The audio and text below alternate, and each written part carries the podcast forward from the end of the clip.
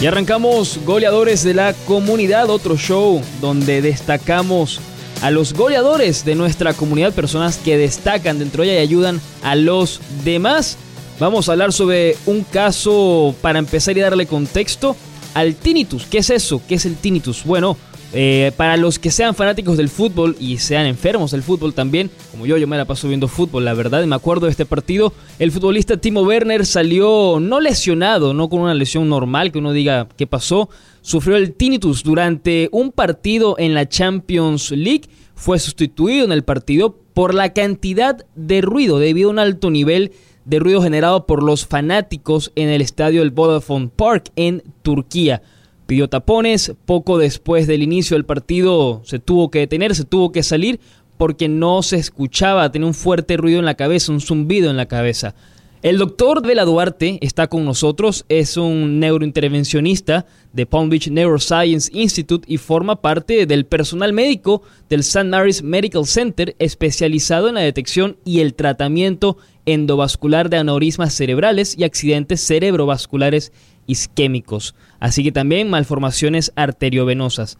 Doctor, bienvenido a Goleadores de la Comunidad, un gusto como siempre. Y yo le comento, personalmente yo nunca había escuchado de esto hasta, hasta hoy que lo estamos hablando. Bueno, Elías, muchas gracias por la invitación. Eh, tienes toda la razón, el, tinnitus es una condición que no es muy bien entendida y en general es desconocida por la, por la población en general.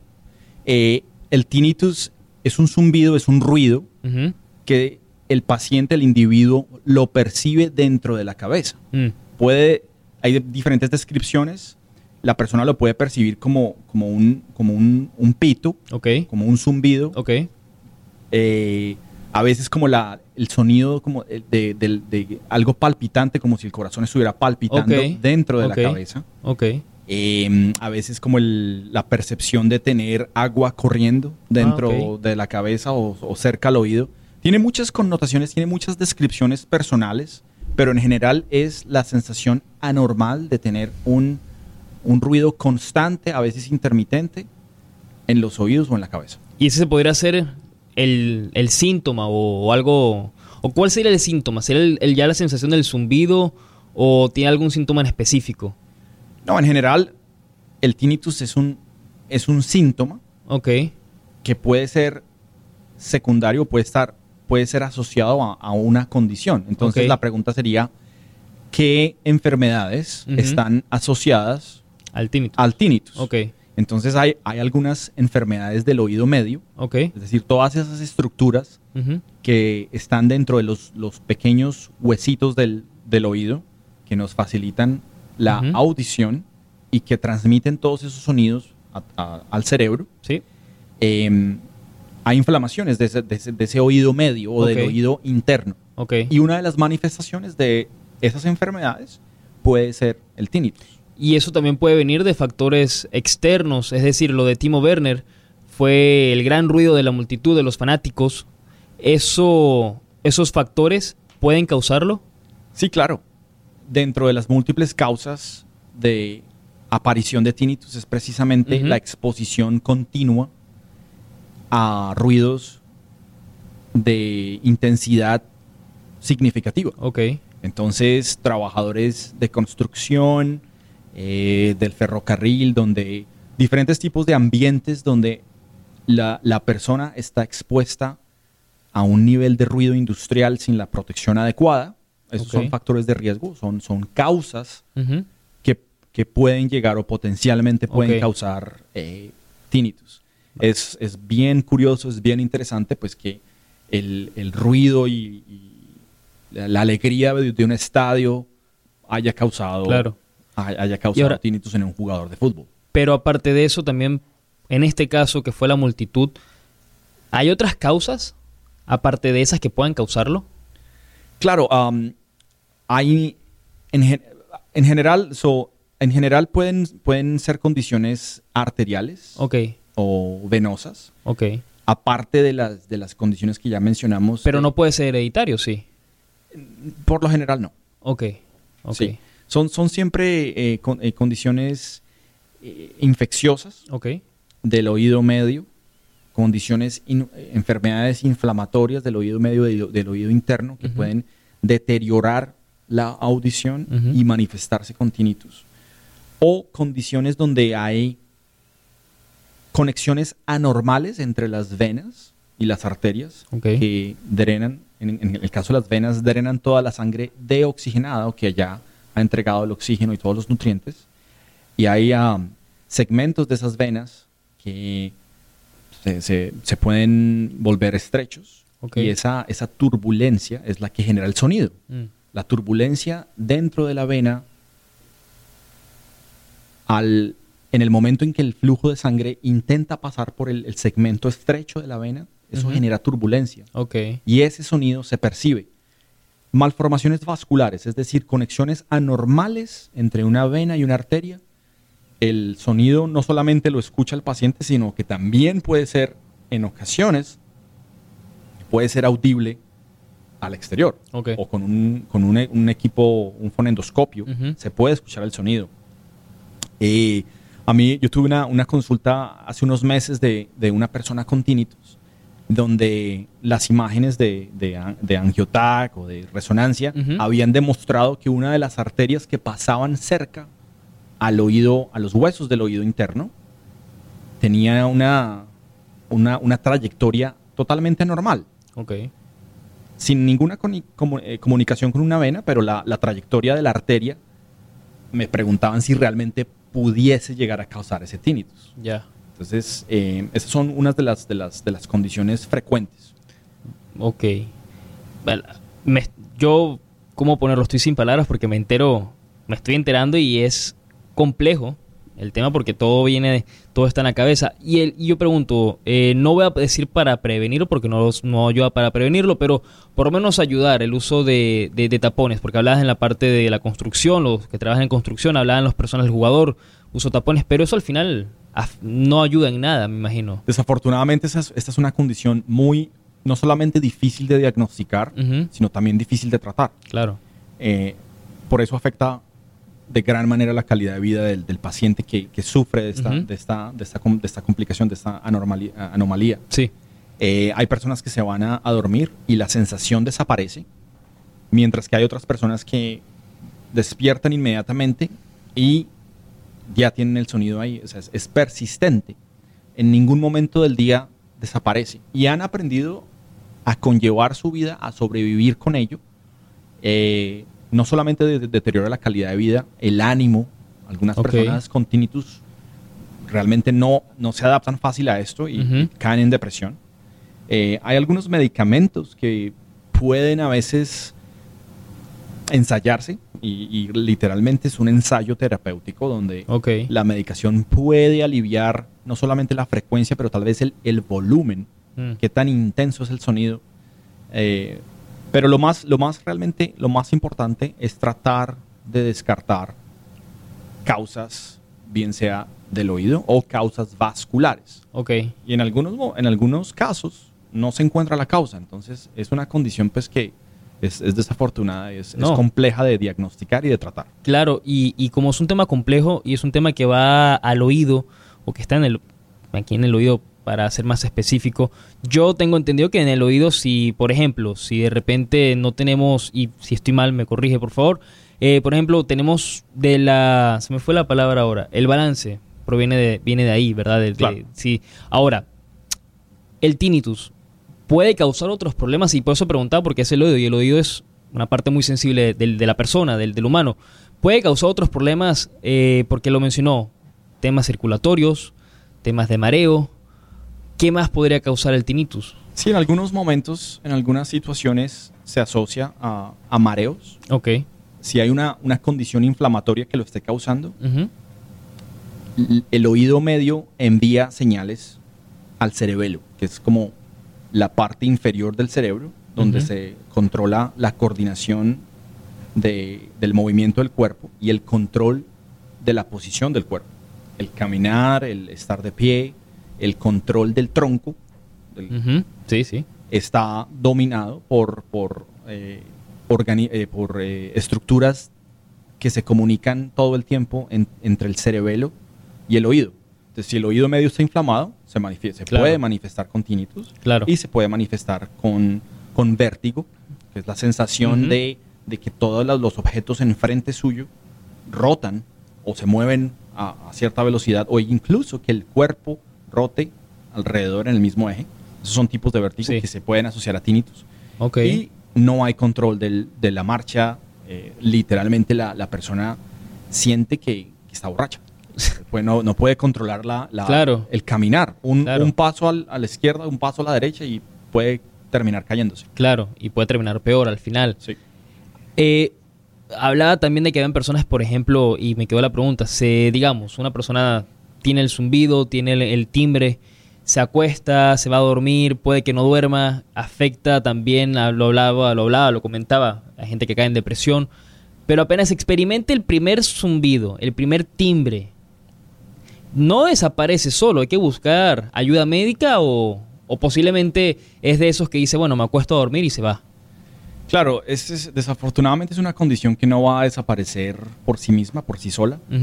Entonces, eh, el primer paso que una persona con esta condición puede, puede tomar es acudir pues, a un médico primario para que idealmente refieran ese paciente o ese caso a un, a un otorrino, a un médico de- del oído, que nosotros en Estados Unidos llamamos ENT, Ok. especialista de oído, de nariz y de garganta, que son los especialistas cirujanos que son especializados en condiciones del oído externo, oído medio, oído, in- oído interno. Si ellos descartan todas las posibilidades que el tinnitus no esté causado por una condición inherente propia del oído, en algunos casos nos envían esos pacientes a, a los neurólogos, a los neurointervencionistas, a los neurocirujanos, precisamente para estudiar y descartar que el tinnitus no esté causado por condiciones vasculares, por anomalías o malformaciones vasculares. ¿sí? De, la- de esas malformaciones vasculares hay tres condiciones que vale la pena eh, resaltar o eh, eh, traer a, a la charla. Ajá. Fístulas, Ok. entre, ¿qué es una fístula? Una conexión anormal entre una arteria y una vena. ¿Por qué es anormal? Luego no se conectan. En teoría no. Las arterias se vuelven capilares, vasos muy pequeños, entregan el oxígeno y el- eh, los tejidos drenan todos los productos de desecho y la sangre sin oxígeno a través de esos capilares que se convierten en venas. Pero hay- si hay una, conex- una conexión directa de vena y arteria, la arteria rellena, por, así decirlo, la vena y excede esa capacidad de la, de la pobre vena y entonces se genera una dilatación y se puede, se puede experimentar ese tipo de, de- de sonidos si está cerca al oído. Entonces esa es una condición. Las malformaciones arteriovenosas, que son eh, formaciones como ovillos de, de, de- de arterias y de venas mezcladas entre sí, que es totalmente desorganizado, tienen tendencia a sangrar y también puede pre- pueden producir este tipo de sonido. O algunas anomalías ya en, la- en las venas únicamente que drenan la sangre sin oxígeno del cerebro. Esa condición le llamamos estenosis o simplemente estrechez de una de las, de las, de las venas que, que puede pasar en cercanía al, al oído. Entonces, esas tres condiciones se estudian, se pueden estudiar un, neurocirujano, un neurointervencionista, un neurólogo las estudia por angiografía, eh, por angiografía cerebral y determina si, pues, si existen y bueno, en el caso de que existan, se pueden potencialmente tratar y el tinnitus puede llegar a desaparecer. Ok. Que eso al final es la meta de todos, por curarse el tinnitus. Yo quería preguntarle también, eh, porque esto viene más adelante, pero quería preguntarle si hay una conexión o cuál sería la conexión entre el tinnitus y la hipertensión intracraneal aumentada. Antes que me conteste, doctor, vámonos a la pausa, ya vuelve Goleadores de la Comunidad.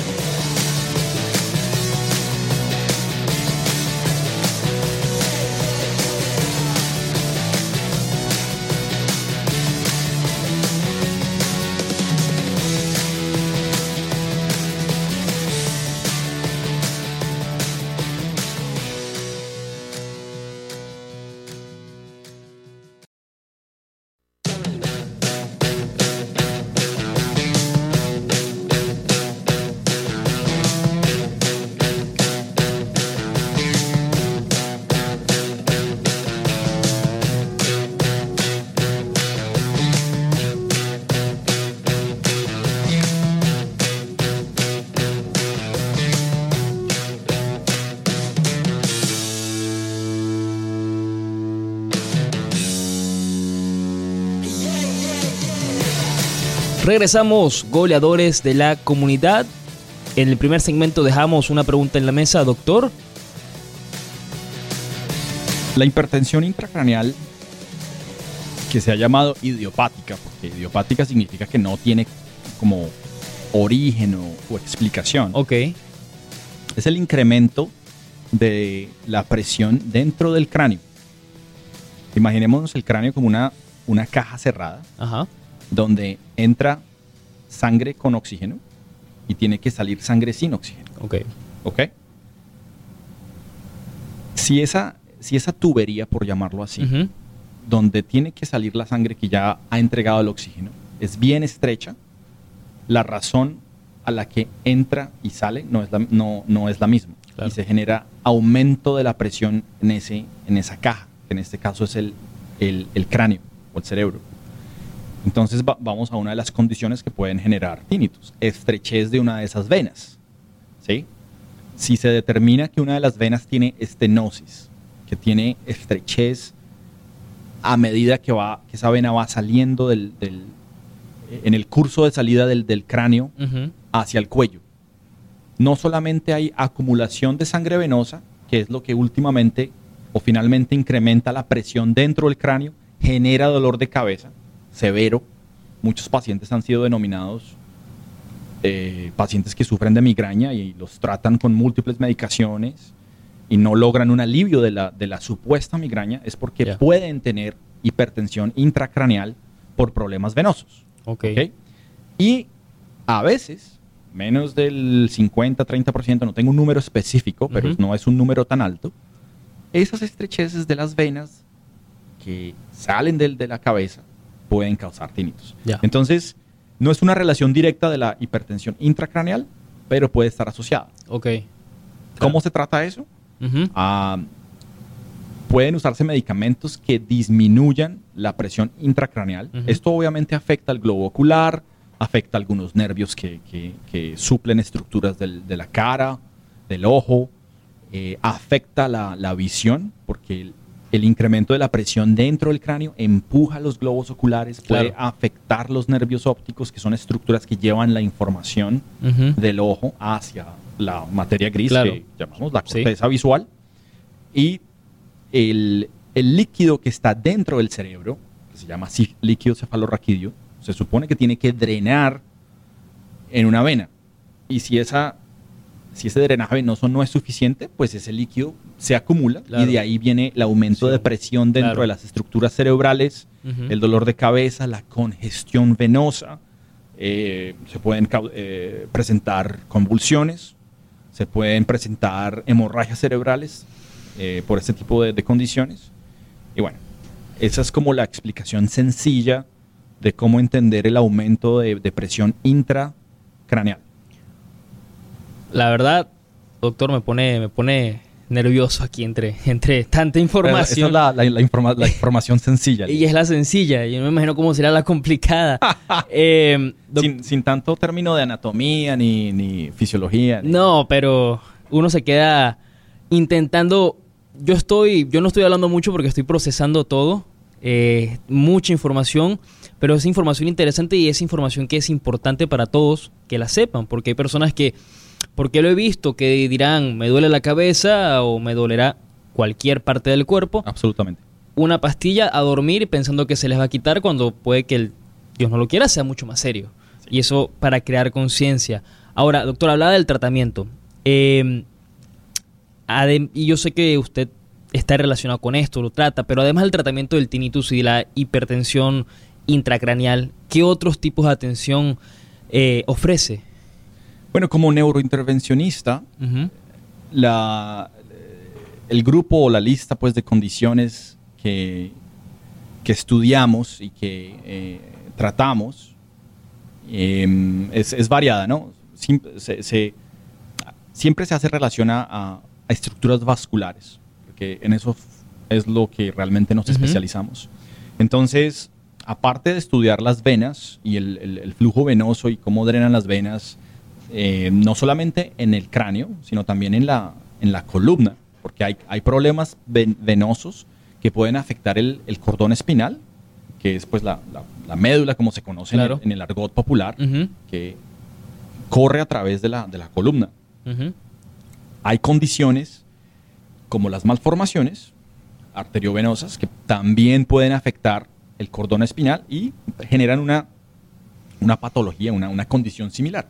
No drenan la, la, sangre que, que alimenta el, el, cordón espinal, se genera inflamación y obviamente si el cordón espinal está inflamado, se puede incluso pensar en una, eh, una parálisis de, la, de, las piernas o debilidad muscular, problemas de la marcha, problemas de esfínteres. Entonces, tratamos condiciones vasculares, de, para ponerlo en, términos muy sencillos, de arterias y venas que involucren o que, que, que estén en el cerebro y en la, en la columna. Entonces, infarto cerebral, lo que, lo que entendemos como stroke o ataque cerebral. Una ACV para... Exacto, una ACV, un ataque cerebrovascular que se genera por un trombo, un coágulo de sangre que se, ancla o se, queda bloqueado en una de las arterias y para, detiene el flujo vascular a cierto territorio del cerebro.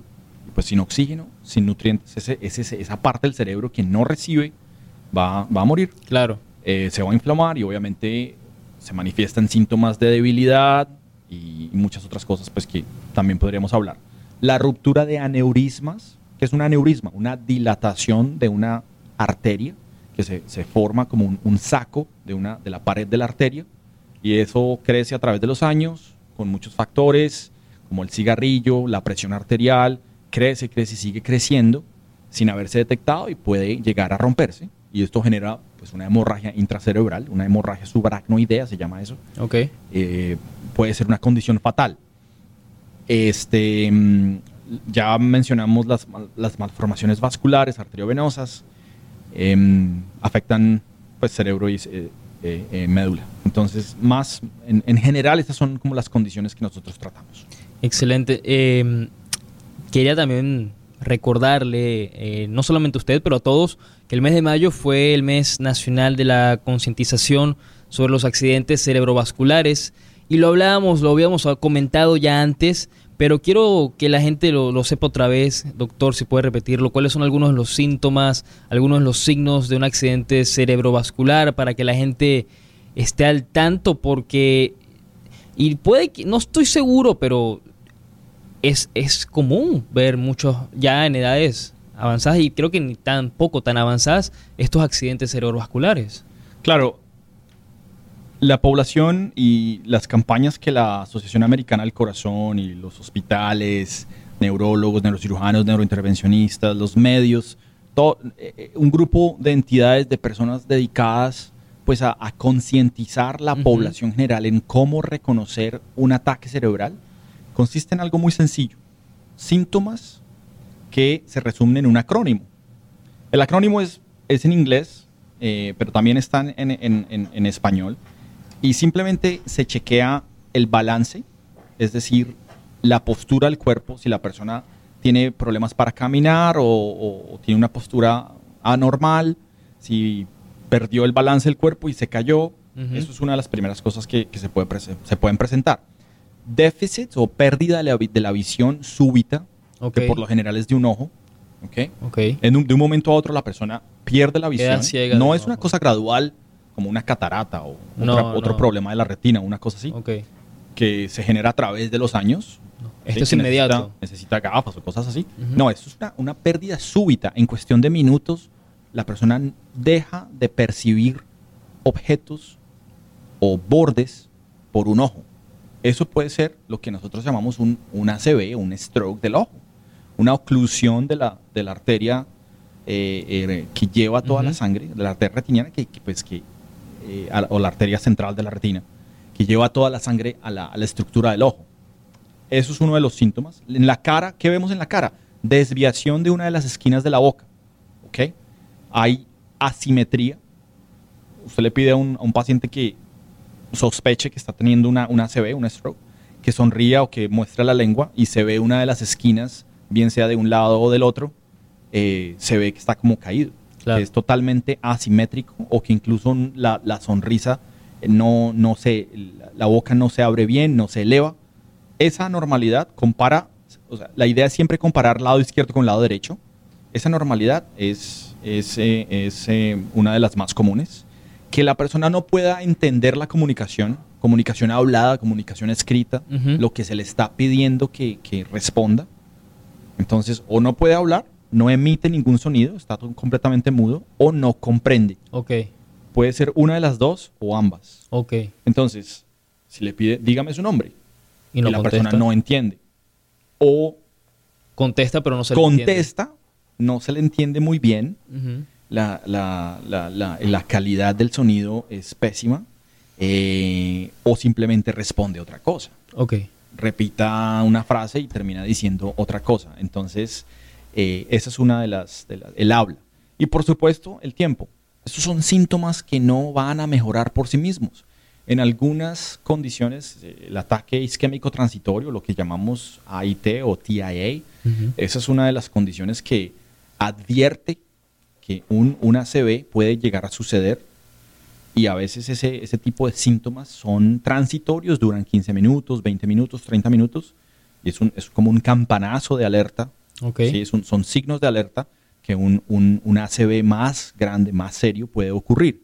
Entonces, pero en la mayoría de los casos, esos síntomas no desaparecen. Entonces, lo que yo siempre hago énfasis y les digo a, a familia, amigos, eh, pacientes, es que ante estos síntomas no, no, no los tomen a, a la ligera. Claro. No es cuestión de que voy a tomar una siesta y me pasan Claro. los síntomas. Y Al primer síntoma, buscar me ayuda. voy a sentir mejor en un par de horas. No, estos tipos de síntomas son absolutamente serios.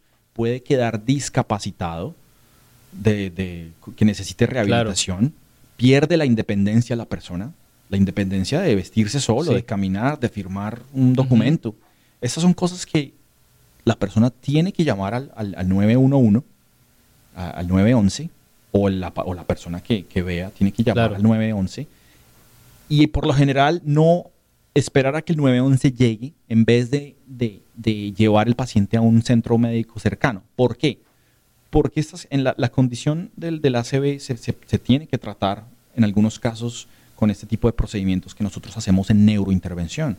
Entonces se necesita un centro eh, especializado de ACV o lo que nosotros llamamos un centro comprensivo, Comprehensive Stroke Center donde se, se ofrecen estos, ese tipo de terapias. Hospitales pequeños a veces no los van a ofrecer. Se pierde tiempo en la transferencia, se pierde tiempo en imágenes, en comunicación, tratando de transferir un, un paciente de un centro pequeño, de un hospital pequeño, Claro.